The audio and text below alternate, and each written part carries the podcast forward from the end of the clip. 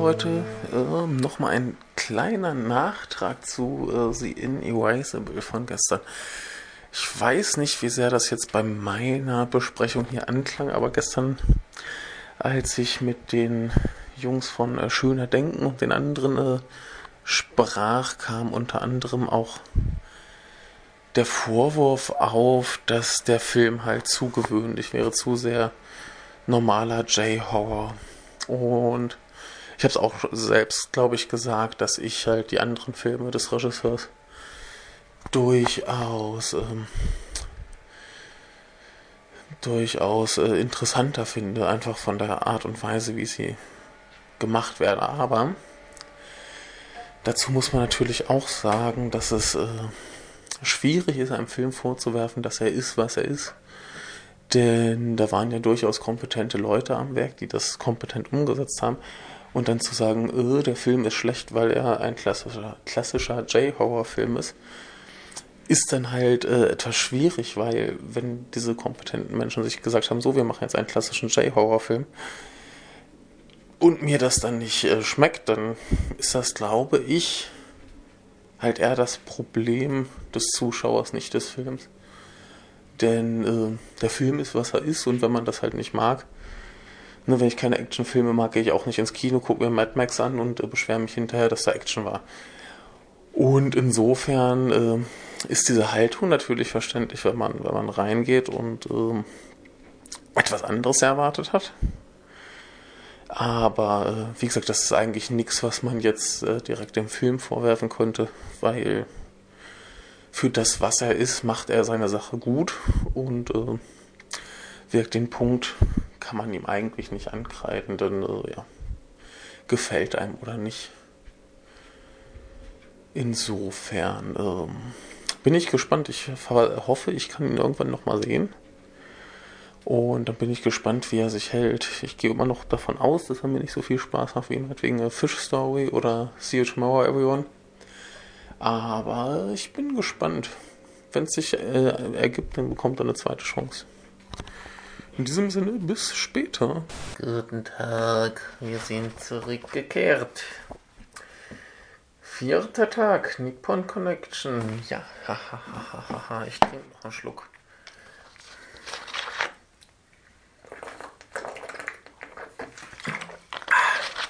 Vierter Tag, Nippon Connection und ging äh, super los.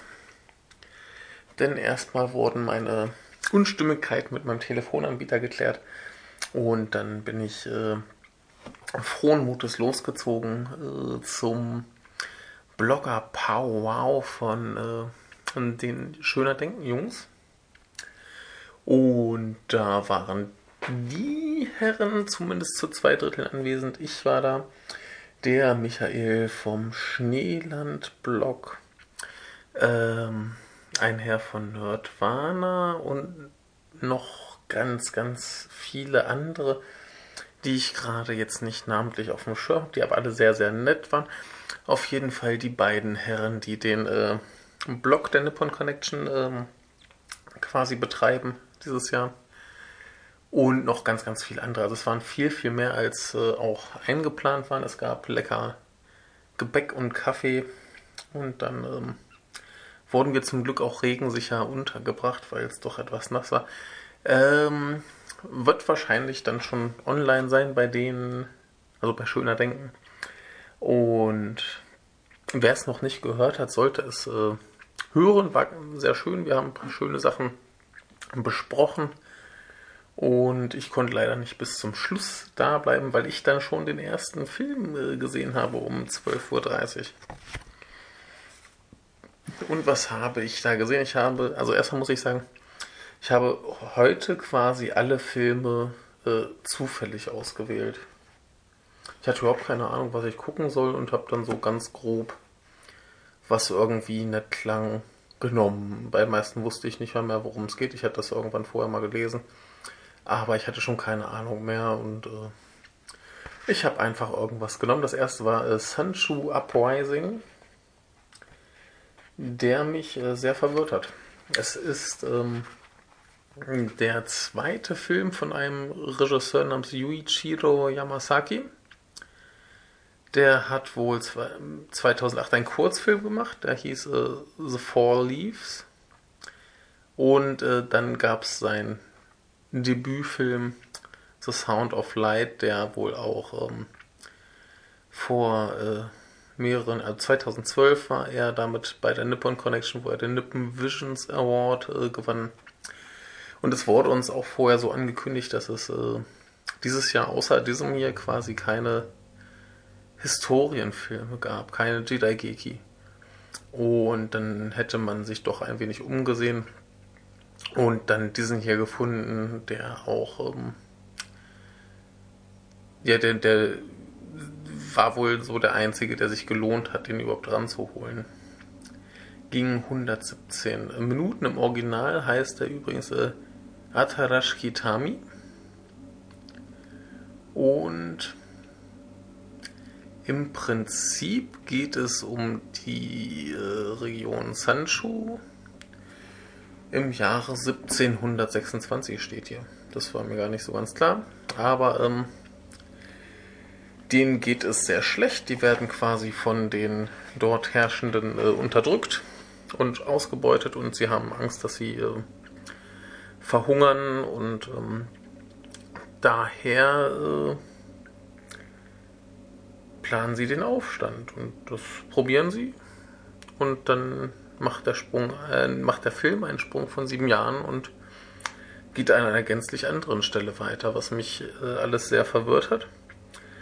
Äh, der Protagonist ist dabei ein Bauer, der dort lebt und der schon irgendwie die Notwendigkeit erkennt, dass man da was tun muss, dass es so nicht weitergehen kann.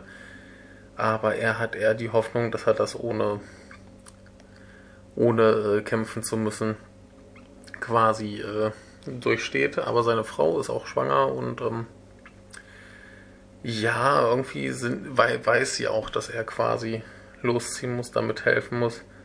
Aber er hat halt einfach Angst, getötet zu werden, was man auch durchaus verstehen kann, weil äh, das sind alles nur Bauern und Arbeiter.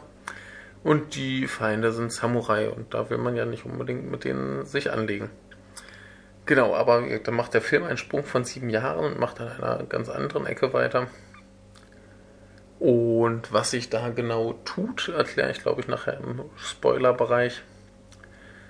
Äh, so viel erstmal dazu ich sag mal so, die ersten 90% des Films hat er mich verwirrt, weil es alles so ein bisschen sprunghaft war, ein bisschen hier, ein bisschen da.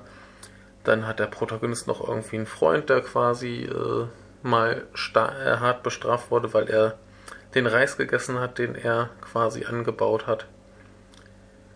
Ja, dafür wird man bestraft. da gibt es dann auch später noch eine, eine äh, tolle Metapher quasi, äh, wenn du wenn du äh, Kaviar Störeier nennst, dann beziehungsweise wenn du Störeier Kaviar nennst, dann äh, ist das richtig, aber dafür wirst du halt geköpft. Und ja, wie gesagt, der ganze Film hat mich erstmal ein, ein, ziemlich verwirrt, weil das alles so ein bisschen zusammenhanglos war. Hier ein bisschen, da ein bisschen. Dann noch der Zeitsprung und äh, so richtig kam, kam nicht raus, worum es eigentlich gehen soll. Und dann kamen so die letzten paar Szenen. Und als der Film vorbei war, bin ich mit einem breiten Grinsen rausgegangen und habe mich doch sehr gefreut. Ähm, erwähnenswert ist sonst noch die ganze Machart. Der Film ist in, äh, im 4 zu 3 Format, in Schwarz-Weiß und äh, verzichtet, glaube ich, soweit ich das gesehen habe, weitestgehend auf künstliches Licht was natürlich dann bei den relativ häufigen Nachtszenen ganz interessant aussieht, wenn das halt nur mit, mit Kerzen und Fackeln beleuchtet ist. Das ist schon ganz schön. Und ähm, die Musik äh, schwankt so zwischen, zwischen traditionellen japanischen Klängen, die da meist äh, kommen, wenn es halt im Film tatsächlich auch gespielt wird. Dann gibt es zwischendurch eine Szene mit so einem ja, das klingt so nach so, so Esoterik, Hippie, Weltmusik, so ein bisschen ähm, die Richtung und dann gibt es ganz viel Jazz. was überhaupt nicht zum Rest passt, aber irgendwie doch ganz gut funktioniert. Genauso gibt es zwischendurch äh, noch eine Animationssequenz, wo quasi diese, diese Metapher kommt mit dem mit den Fischeiern, dass man die nicht Kaviar nennen soll, weil man dann gekopft wird. Und ähm, ja, der ist auf jeden Fall interessant gemacht. Äh, alles sehr schön und wie gesagt, zum Schluss ergibt dann auch irgendwie alles einen, einen Sinn. Auch wenn es vorher, also vielleicht war ich auch einfach zu müde und konnte dem Ganzen nicht so super folgen.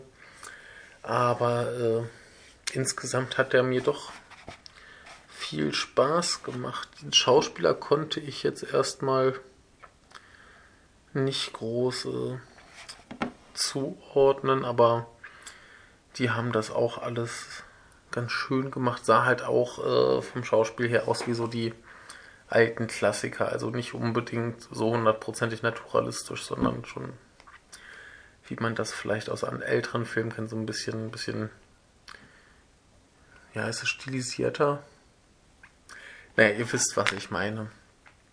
Genau, war aber äh, ein ganz hübscher Start in den Tag. Kann ich mich äh, nicht beklagen. Der zweite Film, den ich gesehen habe, heißt äh, Dia Dia. Der heißt auch im Original Dia Dia, nur dann in Katakana geschrieben. Und ähm, der ist lustigerweise stilistisch ein bisschen ähnlich. Der ist nämlich auch in äh, 4 zu 3. Und äh, hat äh, eine Animationsszene aber das war's dann auch schon mit den, mit den äh, Gemeinsamkeiten. Und zwar geht es um drei äh, Kinder, Kinder, die ähm, in einer Stadt leben, die mal für besondere äh, Hirsche oder Rehe berühmt war. Und ähm, ja, die sind irgendwann ausgestorben.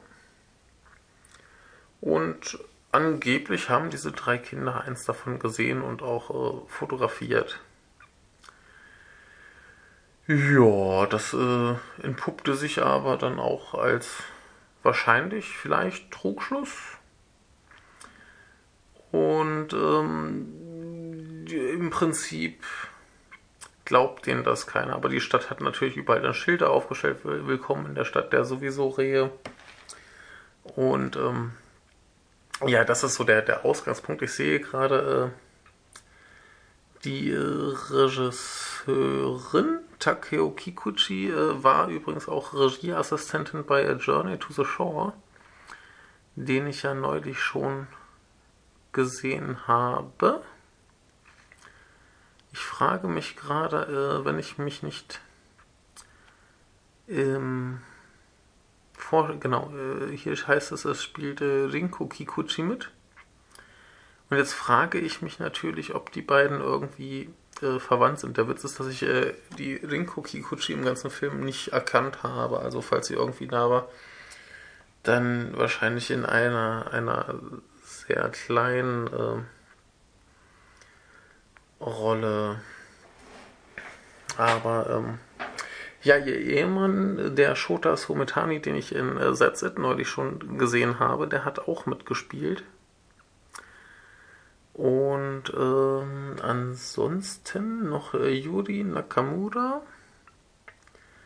äh, Yoichiro Saito, Koji äh, Kiryu habe ich hier noch stehen, ja.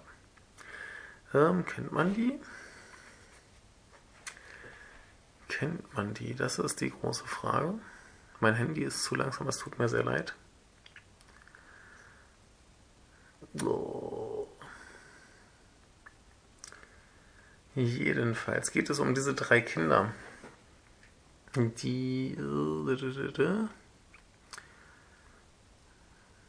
Jetzt bewegt sich das Handy, aber ich finde.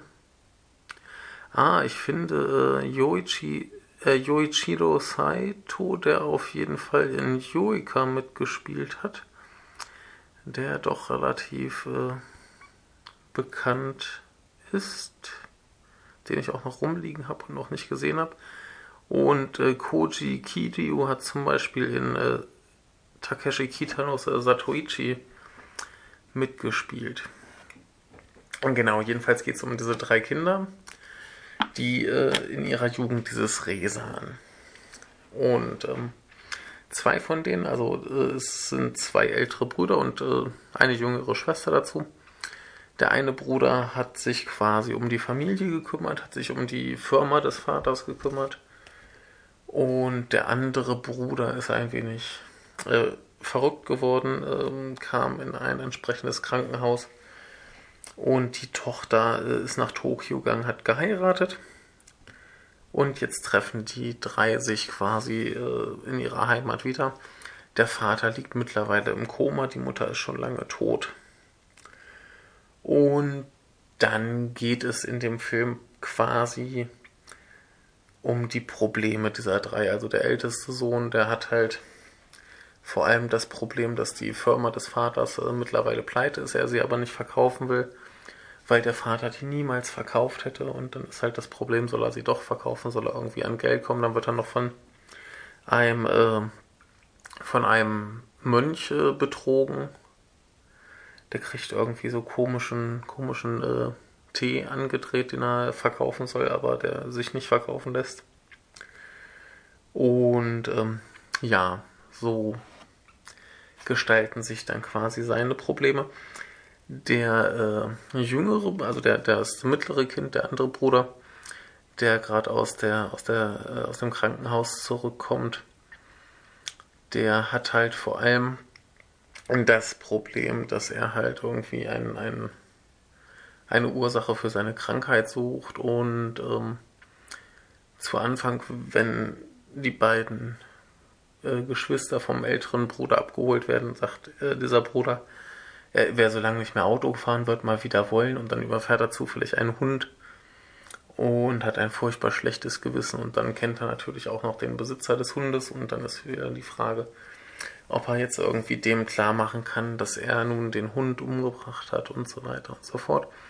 Hat da also ganz, ganz viele Probleme und er sieht so ein bisschen als Ursprung seiner Probleme, äh, dass sie eben dieses Reh gefunden haben und ihn deswegen die ganze Stadt als Lügner darstellt.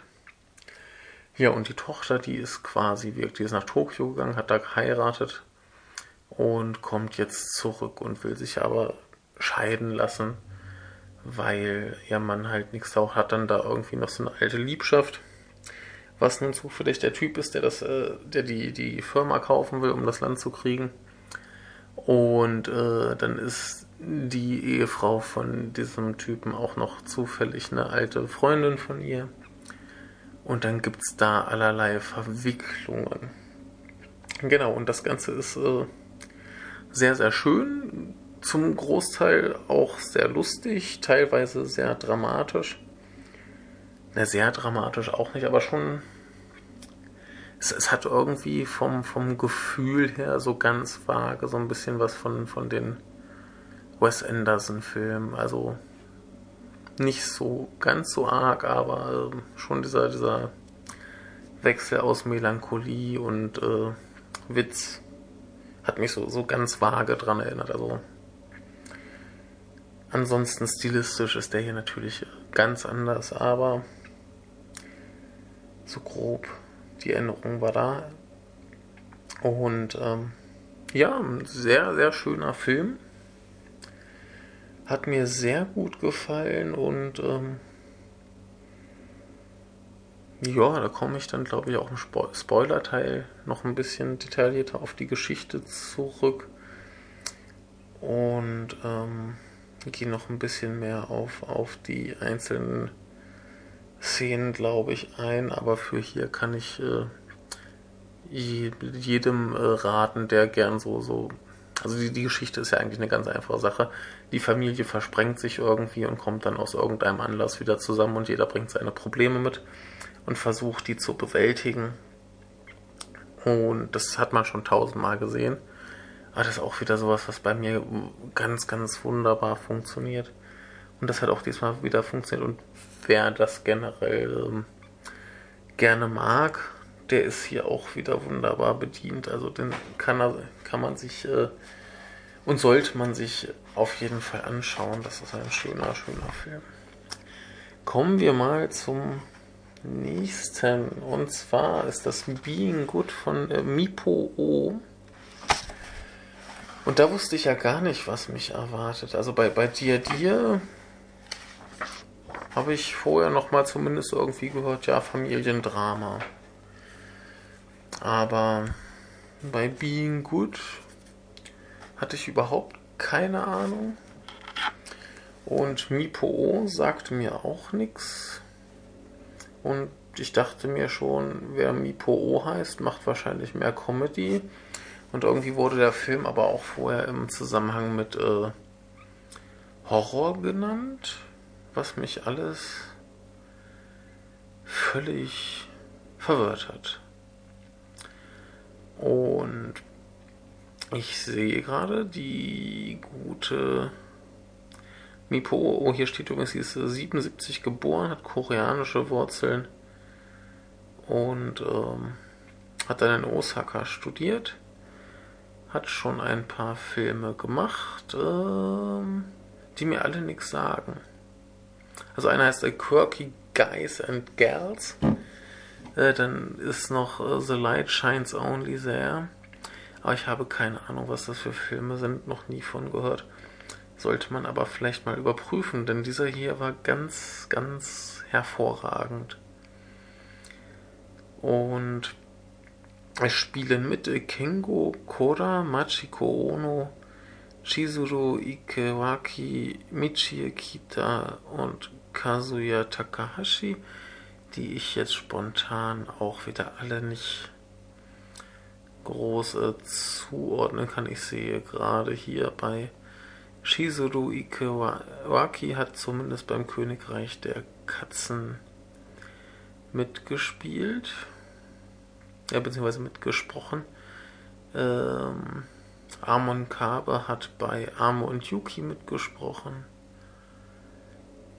Michie Kita hat anscheinend nichts gemacht, was ich auch nur annähernd kennen könnte.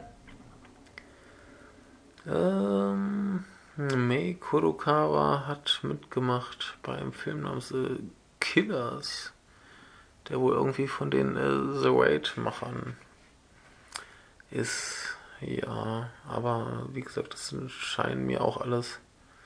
Ach ja, hier haben wir noch äh, Kengo Koda, den man vielleicht aus Naokos Lächeln kennt, aber das dann wahrscheinlich nicht möchte. Denn Naokos Lächeln ist scheiße. Ähm, genau, aber kommen wir mal zurück zu äh, Being Good oder wie er im Original heißt, äh, Kimi Iko. Also, äh, du bist ein gutes Kind. Und sind wir gute Kinder? Nein, in diesem Film gibt es nicht viele gute Kinder. Oder zumindest glauben ihre Eltern das nicht. Und zwar gibt es hier mehrere äh, Geschichten, die gleichzeitig ablaufen. Zum Beispiel haben wir einen Grundschullehrer in seinem ersten Berufsjahr, der mit seiner Klasse überfordert ist. Da ist dann zum Beispiel ein Junge, der sich in die Hose pinkelt, weil er sich nicht traut zu fragen, ob er zum Klo gehen darf, der dann halt von allen gemobbt wird. Und später gibt es dann noch einen Jungen, der äh, wahrscheinlich zu Hause verprügelt wird und dann gibt es die Geschichte von einer älteren Dame, die quasi noch ein wenig äh, vom Zweiten Weltkrieg traumatisiert ist. Und ähm, die auch so, so, ein bisschen dann mal irgendwie, sagen wir mal, vergisst, äh, im Supermarkt ihre Tomaten zu bezahlen. Und bei ihr zu Hause kommt dann immer äh, ein, ein Junge vorbei, der ist, ist wahrscheinlich irgendwie Autist oder sowas in der Richtung. Jedenfalls ähm, hat der so einige äh, psychische Probleme, aber ähm, diese ältere Dame ist äh, ganz begeistert, was das für ein, ein freundlicher äh, Junge ist, der sie dann immer begrüßt und sich gleich wieder verabschiedet und immer sehr höflich und nett ist. Und äh, diese, diese ältere Dame immerhin beachtet. Und dann ist auf jeden Fall noch die Geschichte einer Mutter. Der Ehemann arbeitet irgendwo im Ausland und die hat ein kleines Kind, ein Mädchen, die ist wohl drei. Und ähm, die Mutter wurde offensichtlich schon zu Hause von den Eltern äh, körperlich misshandelt und das macht sie jetzt eben bei ihrer Tochter auch. Also immer wenn sich das Mädchen nicht so benimmt, wie sie sich das vorstellt, dann wird die geschubst, geschlagen, mit äh, Fernbedienungen beworfen und also schreckliche, schreckliche Sachen. Und habe ich noch eine Geschichte vergessen? Ich glaube nicht. Also das äh, macht, glaube ich, auch zumindest auf jeden Fall klar, ähm, worum es hier eigentlich geht. Oh, ich sehe übrigens gerade, dass äh, der Film der Regisseurin The Light Shines Only sehr äh, 2015 der japanische Os Oscar-Kandidat war und das habe ich nicht mitgekriegt. Okay, äh, peinlich, peinlich. Aber gut, äh, zurück zum Film. Wie gesagt, der konzentriert sich, äh, was heißt konzentriert, er beschäftigt sich mit diesen verschiedenen Geschichten, die dann wo dann halt irgendwie die Leute versuchen, mit diesen ja, auf jeden Fall Misshandlungen irgendwie umzugehen, sei es körperlich, psychisch oder wie auch immer. Zum Beispiel der Lehrer, der äh, muss nicht nur damit klarkommen, dass die Schüler sich gegenseitig mobben, sondern sie müssen auch, äh, er muss auch damit klarkommen, dass sie ihn eigentlich äh, schikanieren. Zum Beispiel nach dieser Geschichte, als sich der Junge in die Hose gepinkelt hat, ruft die Mutter an und beschwert sich, was er für ein schlechter Lehrer ist und dass das ja so nicht geht. Und dann muss er den Kindern erklären, dass die Kinder natürlich jederzeit im Unterricht auf die Toilette dürfen, wenn sie nur fragen. Und die nutzen das dann natürlich alle gnadenlos aus, indem sich quasi 95% der Klasse meldet und gleichzeitig meldet und sagt so, ich muss zum Klo. Ja, genau. Und ähm, was jetzt an diesem Film besonders auffällt, ist, äh, dass er erstens sehr schonungslos mit diesen Geschichten umgeht. Also gerade dieses mit der Mutter, mit ihrer dreijährigen Tochter, das ist ganz, ganz furchtbar. Und ich will mir auch gar nicht vorstellen, wie das gewesen sein muss, das zu drehen. Weil da muss ja quasi dieses kleine Mädchen den ganzen Scheiß, der dann mit ihr gemacht wird, mitspielen. Also klar, wenn die geschubst wurde, dann ist sie irgendwo aus dem Bild gefallen und dann lag da wahrscheinlich irgendeine Matte drunter, wo sie draufgefallen ist und wenn sie geschlagen wurde. Also gab es zum Beispiel eine Szene, wo, wo das Kind am Boden lag und die Mutter sich daneben gekniet hat und sie dann geschlagen hat. Da hat man halt die Mutter von hinten gesehen, dass die Mutter das Kind verdeckt. Dass man das halt nicht direkt sieht, dass die geschlagen wird, sondern dann kann man da ja irgendwie mit der Hand auf die eigene Hand schlagen, so quasi mit der rechten auf die linken, dass man das Klatschgeräusch hat und das Kind nichts abkriegt. Also da wurde wahrscheinlich schon gut aufgepasst, aber das war halt trotzdem schon sehr, sehr derbe. Und auch generell, dass das alles äh, mit ansehen zu müssen, also wie die Menschen miteinander umgehen, das ist schon alles ganz, ganz äh, schrecklich und entsprechend freut man sich dann auch über jedes Element der Geschichte, das dann irgendwie doch besser wird und die meisten werden auch besser. Ähm, das Einzige, was mich ein bisschen gestört hat, ist zum Schluss eine kleine Szene, die so ein bisschen zu kitschig war. Also beim ganzen Film hat man das Gefühl, dass da relativ, ja, ohne, ohne jetzt, dass das Drama besonders zu betonen erzählt wird. Aber zum Schluss schlägt so der Kitsch ein bisschen über. Aber insgesamt würde ich auf jeden Fall sagen, ein ganz, ganz großartiger Film. Und es wäre echt eine Schande, wenn der es nicht irgendwie in den Westen schafft, so auf DVD oder irgendwie. Also das wäre echt traurig, weil das ist was, das man unbedingt sehen sollte. Wenn es denn auch einen wirklich mitnimmt. Also neben mir saß, saß ich habe gerade sein Namen vergessen. Jedenfalls einer von den ähm, Menschen von schöner denken und immer wenn ich zu ihm rüber äh, gesehen habe, dann äh, liefen da literweise die Tränen die Backen runter und das war das war dann gleich noch alles viel dramatischer, als es so schon war. Nee, also ein, ein ganz toller Film. Die Schauspieler sind auch alle super. Und ähm, alles toll. Unbedingt angucken, wenn man die Gelegenheit hat. Und die sollte man irgendwie geboten kriegen. Wäre wünschenswert. Jo. Dann ähm, kommen wir zum. Naja, es ist nicht der letzte Film, aber die anderen beiden sind etwas spezieller. Kommen wir zu äh, Good Stripes. Good Stripes habe ich auch nichts erwartet. Ich wusste außer dem Titel gar nichts und war dann ein bisschen überrascht. Es geht um Schwangerschaft. Man weiß ja eigentlich aus unserer äh, V-Kritik, dass Japaner nicht so fleißig sind beim sich fortpflanzen. Aber hier hat es mal geklappt. Ähm, der Film heißt auch im Original Good Stripes. Das fand ich auch in den Untertiteln sehr lustig, dass dann auf Englisch Good Stripes stand und in den Untertiteln äh, Good Stripes. Und ähm, ja,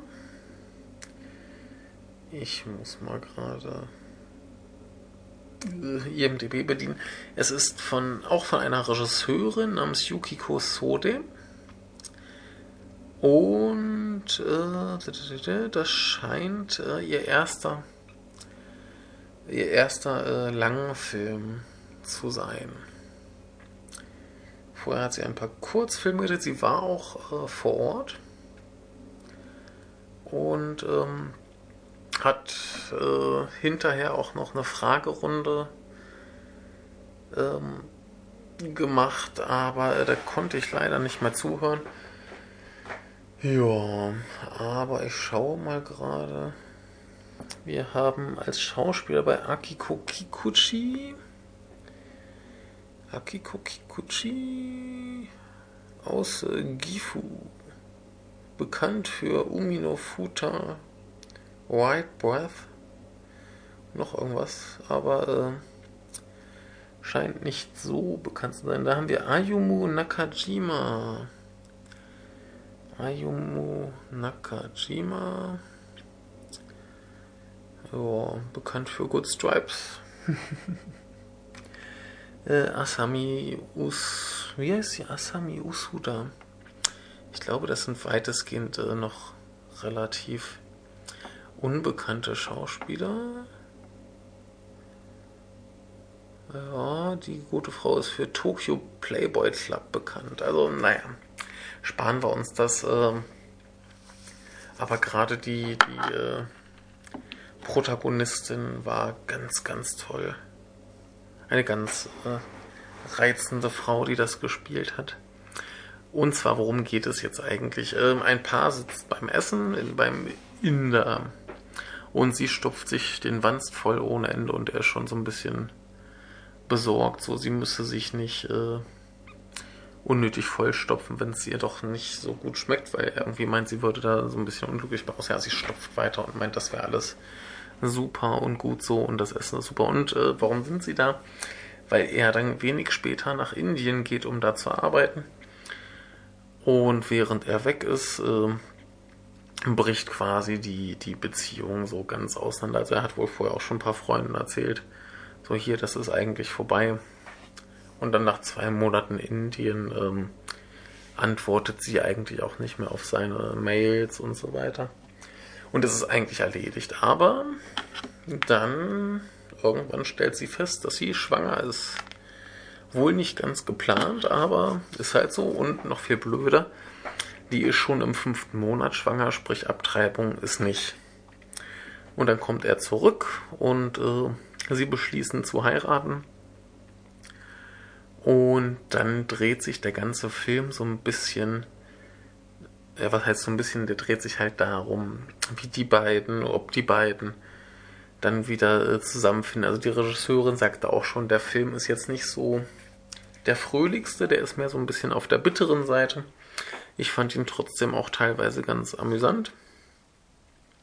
Jedenfalls, ähm, ja, dann kommen dann halt so Probleme wie äh, die beiden ziehen zusammen, was das halt für Stress gibt, schon allein äh, die, die Plattensammlung zu sortieren. Oder ähm, ja, auch die Frage mit dem Geld. Also sie arbeitet irgendwie in einem Restaurant, nicht mal als äh, Vollzeitkraft, sondern irgendwie Teilzeit beschäftigt. Und ähm, er hat wohl auch nicht so den Wahnsinnsjob da müssen sie halt auch mit dem wenigen Geld irgendwie auskommen und ähm, sie hat Probleme mit der Familie. Also irgendwie die Mutter fragt so, was er denn so macht und er erzählt ihr so ein bisschen was. Und kommen sie auf sein Studium zurück. Er hat Jura studiert und wusste gar nicht so richtig warum. Dann lässt die Mutter auch so einen Spruch ab wie, äh, ja, ihr plant also beide nicht äh, weit voraus, dann passt ihr ja gut zusammen. Und ähm, ja, ihre, ihre ältere Schwester packt dann irgendwie bei denen zu Hause so die ganzen alten Sachen von ihr aus, um sie irgendwie bloßzustellen. Und all so Sachen. Also da ist nur, nur Ärger dabei. Bei seinen Eltern sieht es ein bisschen besser aus. Die Mutter ist Ärztin, sie kümmert sich dann quasi auch äh, um die Schwangere. Und ähm, die ist aber geschieden und er sucht dann halt auch verstärkt Kontakt wieder zu seinem Vater. Genau, und dann gibt es da halt ähm, ein bisschen die Verwicklung, wie das halt so ist, wie man wieder da eine Beziehung aufbauen kann und was da vielleicht vorher schiefgelaufen ist. Ja, das Ganze ist aber eigentlich ziemlich niedlich. Also die beiden sind schon so ein bisschen doof, aber halt äh, gerade sie ist mehr so, so charmant doof. Also sie hat nicht viel unter Kontrolle. Es hieß auch irgendwie, sie wäre irgendwie in die große Stadt gezogen, weil sie ähm, eigentlich bei einer äh, Band mitmachen wollte. Sie kann aber halt kein Instrument spielen. Und bei ihrem Restaurant arbeitet da aber noch eine freundliche Kollegin, die in einer Band ist und dann geht sie da halt immer zu den Auftritten und ist so ein bisschen groupie-mäßig unterwegs. Und äh, in dem Kontext kommen dann übrigens auch noch ein paar Probleme auf. Wie ist das so, wenn sie jetzt heiratet und ein Kind kriegt? Was verändert sich für sie? Sie zieht um. Die äh, Bekannte aus der Band will auch umziehen und ähm, ja, wie sich das halt so entwickelt, wenn man quasi so weiter Richtung Erwachsenwerden, wenn man es denn so nennen möchte, geht. Ja, also man könnte fast sagen, es ist so ein bisschen eine Coming-of-Age-Geschichte, nur so altersmäßig ein bisschen weiter fortgeschritten. Also es geht jetzt hier nicht um die erste Liebe und die Entdeckung der, äh, ja, derselbigen, sondern ein bisschen weiter, aber halt immer noch so diese, diese Schritte wenn man dann so weit ist, dass man halt irgendwie Familie, Haus und so weiter, was auch immer, wie sich das äh, die gepflegte Gesellschaft so vorstellt, wie das sein muss. Und ja, wie gesagt, sie ist so, so ein bisschen schusselig, charmant, äh, hat, einen, hat einen ganz starken Fetisch für Schildkröten, hat auch ein Schildkröten-Tattoo auf dem Arm. Und ähm, ja, das ist alles sehr, sehr schön. Der sieht auch irgendwie vom Stil her sah der Film irgendwie anders aus als die anderen. Weiß ich nicht, hatte irgendwie. Ich habe so die Vermutung, dass der vielleicht nicht, ausnahmsweise mal nicht digital gedreht wurde, vielleicht noch irgendwie 16 mm Film oder so. Keine Ahnung, müsste man mal recherchieren. Hier im Programm steht nur Blu-ray. Keine Ahnung, wie es auf die Blu-ray draufkam. Aber sieht auf jeden Fall sehr, sehr schön aus, der Film. Wie gesagt, die Schauspieler sind weitestgehend eigentlich äh, gut und charmant und bringen das sehr gut rüber, wie das so, äh, ja, was bringt, ja, oh. ich verhaspel mich schon wieder. Genau, nee, aber ein, ein sehr schöner Film, sehr fröhlich, lebensbejahend habe ich ja auch mal gerne. Und ähm, nee, hat mir sehr, sehr gut gefallen. Also soweit alles ein sehr guter Kinotag. Ich würde fast sagen, ähm, bester Film Being Good, dann äh, Good Stripes und dann Dear Dear. Und zum Schluss natürlich noch äh, äh, Sanchu Uprising. Aber äh, dann kam noch der Knaller. Und der Knaller war ziemlich laut. Und zwar waren da zwei Herren. Sie waren live vor Ort und die haben auch live musiziert. Und zwar hieß äh, das Ganze Cinema Konkret. Und es wurden zwei Filme gezeigt. Der eine heißt auch Cinema Konkret, geht 23 Minuten. Und der zweite heißt Action Direct und geht 45 Minuten. Beide sind von Takashi Makino. Und beim zweiten wurde quasi der ganze Sound live gemacht. Das hat er zusammen getan mit äh, Hilary Jeffrey, einem äh, britischen, ich glaube, einem britischen ähm, Jazzmusiker. Oder wo kommt der denn her? Steht das hier nicht irgendwo? Steht hier nur irgendwo. Ah doch, da steht britischer Jazzmusiker. Genau. Und vorher wurden uns äh, sehr lustige 3D-Brillen ausgegeben. Also ihr kennt diese, diese Pappdinger, die normalerweise rot und grün sind. In diesem Fall war ein Glas normal, ganz normal transparent und das andere so quasi sonnenbrillenmäßig getönt. Und äh, wie uns der Regisseur hinterher erklärte, ähm, entsteht dadurch ein, ein 3D-Effekt. Und zwar nicht dadurch, dass wir das quasi so durch die Brille sehen, sondern dass das Gehirn das dann anders interpretiert, weil das eine Auge dunkler sieht als das andere. Deswegen kann man auch quasi die Brille an, falsch rum aufsetzen. Also eigentlich andersrum, als man sie vorher auf hatte. Und man kann sie auch abnehmen und das Bild ist immer noch äh, ganz normal. Also das hat jetzt nicht diese diese Farbverschiebung oder diese anderen Verschiebungen, wie das halt bei anderen 3D-Effekten ist. Und dieses ist wohl eine rein, äh, reine Kopfsache. Und dann gab es äh, etwas, ich würde es äh, Noise nennen. Und zwar sowohl akustisch wie auch äh, visuell. Also gesehen haben wir, es war erstmal so Rauschen und das war ein paar Minuten Rauschen. Und aus dem Rauschen ergaben sich äh, Muster. Und aus den Mustern ergaben sich Formen. Und aus den Formen ergaben sich Bilder.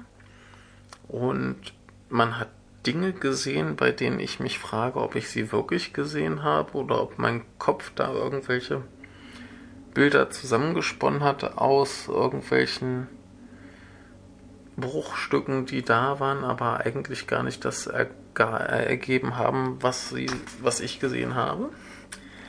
Und ähm, dazu gab es Musik im Sinne von ja quasi Rauschen, Brummen, Dröhnen, aus dem sich dann auch so bisschen ähm, Rhythmus und Melodie dann nach und nach rausgeschält haben. Ja, und das gab es eben in zweifacher Ausführung. Sah dann im zweiten Film ein bisschen anders aus. Beim zweiten Film waren dann auch die Bilder, die wir gesehen haben, wesentlich eindeutiger. Also da hat man schon ganz klar gesehen, da ist jetzt meinetwegen eine Stadt, da ist ein, ein Mensch, da ist ein Vogel. Das hat man in dem eindeutig erkannt in dem anderen wirkt, da war immer so ein bisschen, also für mich zumindest ein bisschen Ungewissheit, ob das, was ich in den Bildern sehe, auch tatsächlich gezeigt wird. Was mir ein bisschen besser gefallen hat, aber der zweite Film, der hatte auch so seine abstrakteren Momente, beziehungsweise die abstrakteren Momente waren schon noch in der Überzahl. Insofern möchte ich dem das jetzt gar nicht ankreiden. Man muss ja auch ein bisschen Unterscheidung zwischen den Filmen haben, außer dass die äh, dass die äh, scheinbaren Störsignale ein bisschen anders aussehen. Was ziemlich cool ist, ähm, wenn man die, die 3D-Brille gedreht hat, hat sich quasi das ganze Geschehen auch in eine andere Richtung bewegt, also mal links rum, mal rechts rum. Und ähm, auch wenn man es ohne 3D-Brille gesehen hatte, wirkt es sehr, sehr schön. Der Regisseur meinte auch, er guckt die eigentlich auch immer ohne 3D-Brille und das ist mehr so ein, so ein Gimmick, was er den Zuschauern bietet, damit sie diesen, diesen Effekt äh, genießen können. Und er selber wisse schon ganz gut, wenn er das bearbeitet, ähm, wie sich das quasi in diesem 3D-Effekt äußert. Das war sehr, sehr spannend, sehr, sehr beeindruckend. Also das ging dann ein bisschen mehr als eine Stunde. Und ich saß da und äh, habe eigentlich nur wie blöde auf dieses Bild gestarrt. Ich konnte eigentlich kaum, kaum weggucken, war dabei aber so komplett entspannt. Also hinterher gab es noch eine Fragerunde und ein paar Leute meinten, sie hätten dann fast schon in manchen Momenten so ein bisschen Schmerz gehabt oder Unwohlsein, Unbehagen. Aber in meinem Fall hat sich das eigentlich nur in totaler Entspannung geäußert. Und es war sehr, sehr beeindruckend, sehr schön, sehr aufregend und ähm, wahnsinnig laut. Also gerade das zweite, wo sie die Musik live gemacht haben, wahnsinnig laut. Also da hat auch teilweise der Boden, Boden gebebt. Und der Regisseur hat sich hinterher auch nochmal gefreut, äh, wie gut die Soundanlage da ist. Und ähm, ganz, ganz, ganz großartig. Er hat dann auch anschließend noch erklärt, dass diese Bilder, die er da zeigt, ähm, aus bis zu 200 Bildebenen bestehen. Also teilweise wirklich so Fernseh Gekrissel, dann Wasser, das irgendwo lang läuft, äh, Sterne, was auch immer ihm gerade in den Sinn kommt und dann legt er das quasi übereinander und ähm, er bearbeitet jede Ebene einzeln, was die Farbe betrifft, was den Kontrast betrifft, wie transparent die vielleicht sein soll und so weiter und so fort. Und er meinte auch, er hat jedes einzelne Bild, das in diesem Film zu sehen ist, zu 100% unter Kontrolle und hat ganz genau festgelegt, was, wann, wie, wo passiert. Und das ist wahnsinnig beeindruckend. Also er meinte auch so ungefähr, braucht er wohl ein halbes Jahr für so einen Film. Und er war vorher irgendwie, ich glaube, hat Werbefilme gemacht oder so. Und ähm, ja, hat halt auch viel Inspiration aus Neues Musik, aus äh, Avantgarde-Film und so weiter gezogen. Und das ähm, war sehr, sehr, sehr, sehr interessant. Und ich kann gar nicht ausreichend betonen, wie extrem beeindruckend das war. Also Karl, unser lieber Karl würde es lieben. Und äh, jeder andere sollte es auch lieben. Also der gute Mann heißt äh, Takashi Makino und er meinte auch, er hat eine Internetseite, wo man auch DVDs davon kaufen kann. Er hat auch äh, drei dabei gehabt, die dann halt ganz, ganz schnell weg waren. Und ähm, ich weiß nicht, wie das noch wirkt, wenn man sich das zu Hause anguckt. Aber ich finde, man sollte es äh, auf jeden Fall probieren. Vielleicht gibt es ja auch im Internet irgendwie Aufnahmen dass man mal so erahnen kann, auf was man sich da einlässt. Aber ich fand das auf jeden Fall wahnsinnig gut. Also der ist wohl auch schon seit längerem quasi Stammgast beim äh, Rotterdam Filmfest. Also falls da jemand mal äh, hinkommt, äh, stehen die Chancen ganz gut, dass er den auch trifft. Und ähm, nee, es ist ganz, ganz wunderbar, sollte man sich unbedingt ansehen. So, dann kann ich gerade noch mal gucken, was ich mir morgen anschauen werde.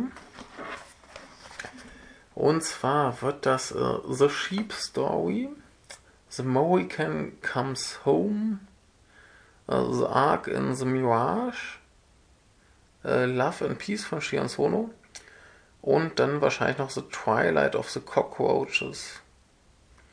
Und äh, das sind bis auf Love and Peace alles Filme, wo ich überhaupt keine Ahnung habe, was ich mir da eigentlich anschaue. Und ich bin sehr, sehr gespannt. Und jetzt äh, mache ich hier Stopp und mache noch ein bisschen äh, Spoilerbereich und dann gehe ich schlafen. Gute Nacht. Spoilerbereich Tag 4. Äh, Ich habe ja gesehen als erstes Sunshoe Uprising und ich habe ja schon gesagt, der Film ähm, macht mittendrin einen Sprung von sieben Jahren. Der Protagonist ähm, ist unterwegs und er hat quasi die Wahl zu entscheiden, entweder bei diesem Aufstand mitzuhelfen, seine Mitmenschen äh, vor dem sicheren Tod zu retten und vielleicht selber dabei zu sterben.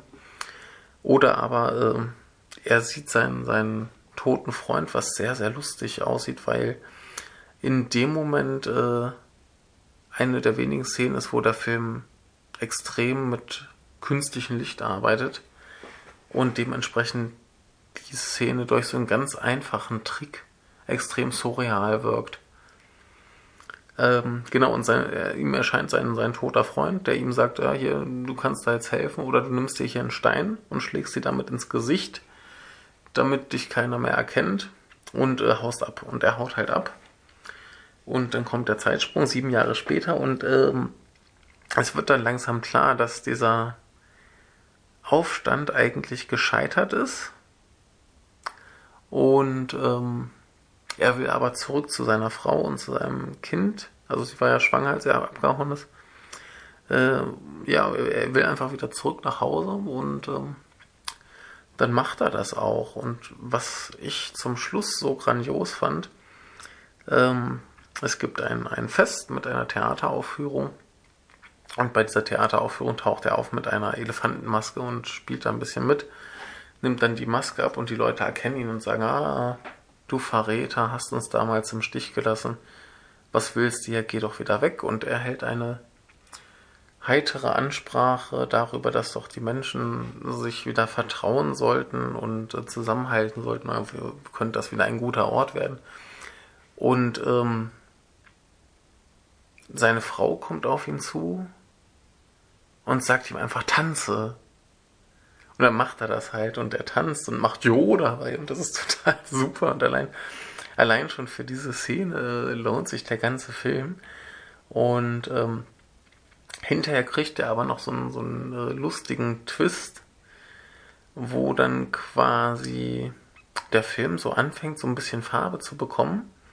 Der Protagonist sitzt da irgendwie auf einer, auf einer Theaterbühne, sieht aber eigentlich wieder aus wie zu Anfang, also nicht mit dem kaputten Gesicht, was er sich selbst zugefügt hat, und erzählt eine Geschichte seiner Tochter. Und dann dreht sich diese Bühne und dann ist da die seine Frau und die Tochter kommt rumgelaufen, weil sie wurde ja gerade nach hinten gedreht und da erzählt die Mutter weiter. Und dann dreht sich das wieder und dann sitzt da wieder der Mann, aber in moderner Kleidung und plötzlich in Farbe. Und die Mutter kommt mit dem Kind quasi rum und auch beide in moderner Kleidung. Und der Zoom geht langsam raus und plötzlich sitzen sie da in einem, ich glaube, es ist ein Tempel oder ein Schrein oder irgendwie sowas. Irgendwie in dieser Stadt äh, Sanchu und erzählen quasi die Geschichte von diesem Ort. Und das ist ganz wunderbar gemacht und ganz toll. Und nach dem Jo-Tanz hat mir das einfach wahnsinnig gut gefallen. Und diese letzten Szenen haben dann einfach doch einen sehr, sehr starken Eindruck gemacht. Und wenn dann vorher irgendwas an dem Film so ein bisschen unschlüssig war, warum ich da jetzt was sehe, dann ähm, hat sich das für mich in dem Moment alles erledigt, weil dann klar wurde, okay, jetzt wurde mir hier die Geschichte von dem Ort erzählt und ähm, warum das jetzt da äh, vielleicht doch ganz schön ist und was da Wichtiges damals passierte. Und das äh, hat mir sehr gut gefallen. Also gut, dann äh, haben wir äh, dir, dir. Ähm, da ist ja zum Beispiel, äh, wie gesagt, der eine Bruder, der ist ein bisschen verrückt geworden und der versucht dann immer gegen dieses, dieses Eingangsschild am Ort, äh, das Schild am Ortseingang zu kämpfen. Insofern, als dass da ja noch dieses, dieses Willkommen in der Stadt, der, der sowieso Rehe draufsteht, auch noch ein bisschen beschmiert. Und er versucht das immer umzuschubsen und äh, so Späße. Er äh, belügt auch immer alle. Also er trifft irgendwann den Menschen, dessen Hund er überfahren hat. Und ähm, das ist ein alter, alter Freund von ihm. Und der bewundert ihn eigentlich. Sein Bruder hat auch einen erzählt, er hätte, äh, der, der verrückte Bruder hätte jetzt irgendwie eine eigene Firma und wäre nicht im Krankenhaus gewesen. Und alle sind beeindruckt, was er für ein toller Typ war, äh, ist. Und der war ja schon in der Schule so, so toll und schlug und äh, war gut im Sport und alles. Und natürlich belügt er den weiter und natürlich ähm, kann er ihm auch nicht sagen, dass er den Hund überfahren hat, sondern schiebt dann die Schuld auf den Menschen, äh, der eigentlich das Land kaufen will. Und also Spirenzchen. Und dann wird natürlich irgendwann der Vater äh, begraben, der im Laufe des Films stirbt. Und dann wird natürlich diese Trauerzeremonie äh, relativ absurd unterbrochen und also Spirenzchen. Da fällt mir jetzt, glaube ich, auch gar nicht mehr so schrecklich viel zu ein. Aber ich fand es ganz schön, wie so die, die Probleme von allen letztendlich äh, aufgelöst werden. Und was auch ganz schön war, ähm, es fällt mir der Name des Schauspielers nicht ein, der Typ aus Tokyo Tribe und äh, That's It und allen anderen Filmen. Der hat ja anscheinend doch überall mitgespielt. Der Frau von der, äh, der Mann von der Frau Kikuchi, der spielt quasi den äh, Sohn des Mönches, der den, den ältesten Bruder quasi übers Ohr haut. Und ähm, der erklärt dem irgendwann so von Dingen, hier, mein, mein Vater, der lässt sich äh, bestechen und hat da irgendwie zu Hause einen riesen Stapel Geld liegen und äh, lass den doch klauen, ich brauche Geld für meine, meinen Fahrunterricht, der will einen Führerschein machen. Und irgendwann ist dann der, der älteste Bruder so weit, dass er das halt auch macht. Dann sitzen die beiden da, beziehungsweise er versucht mit einem absurd großen Schlüsselbund irgendwie das Schloss aufzukriegen und der, der Sohn von dem, von dem Mönch sitzt da nur gelangweilt, spielt mit seinem Handy, mach mal, mach mal. Und als er es dann schafft und das Geld findet, geht er dann halt nur hin und guckt sich das an und sagt, ey scheiße, das ist doch viel zu wenig für mein, für meine Fahrschule und äh, will, dass der das zurückpackt und äh, schlägt auf ihn ein. Es entsteht eine Prügelei und also Spirenzien und ähm, nee, das ist alles äh, sehr schön und sehr niedlich, sehr anrührend. Aber ich habe die Frau Kikuchi nicht gefunden. Keine Ahnung, wo die mitspielt. Ähm, Being Good, habe ich noch irgendwas zu Being Good zu sagen? Außer, dass er, dass er teilweise wirklich äh, niederschmetternd schlimm ist und ich eigentlich nicht wissen möchte, wie schwierig das auch zu drehen gewesen sein muss. Also da kann ich, glaube ich, auch wirklich nicht mehr viel zu sagen. Die beiden abschließenden Filme habe ich ja sowieso ausreichend erläutert. Da gibt es eh nichts, worüber man reden könnte. Und ähm, also noch ein bisschen zu Good Stripes. Was ich da ganz schön fand, war vor allem dieser Handlungsstrang mit dem Vater. Also der Junge, der sie heiratet, der die Protagonistin heiraten will, der ähm, sucht ja den Kontakt zu seinem Vater und irgendwann äh, besuchen die beiden den auch und es kommt natürlich raus, dass er eine neue Frau hat, die auch zufällig gerade schwanger ist. Und ähm, natürlich, wie sich das für so einen Film gehört, äh, gibt sich jetzt der Vater wahnsinnig viel Mühe dass er quasi seiner neuen Frau und dem kommenden Kind alles bietet, was auch immer die äh, sich nur wünschen. Und dann gibt es so eine, so eine furchtbare Szene, wo die, die Frau dann quasi den ähm, Jungen anspricht, so von wegen, er muss ja eine tolle Kindheit gehabt haben, hatte er aber nicht, weil das war alles total scheiße. Der durfte nicht mal den, den Füller des Vaters, also wirklich das Schreibwerkzeug des Vaters, keine Metapher für Penis, falls ihr jetzt wieder hier an einen Kindsmissbrauch denkt. Das war der andere Film.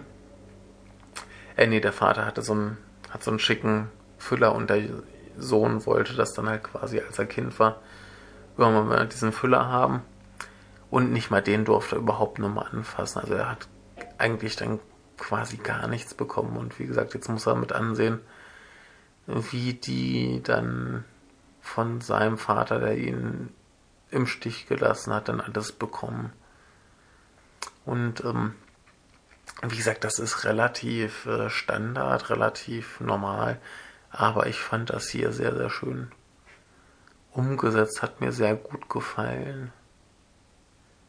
Und ansonsten halt vor allem äh, die Protagonistin, die da so ein bisschen, ja, wie so, so zwischen, zwischen ein bisschen doof und sehr charmant irgendwie versucht, mit der ganzen Sache klarzukommen.